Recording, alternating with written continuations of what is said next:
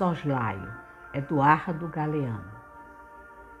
As palavras, guardadas em velhos frascos de cristal, esperavam pelos poetas e se ofereciam, loucas de vontade de ser escolhidas.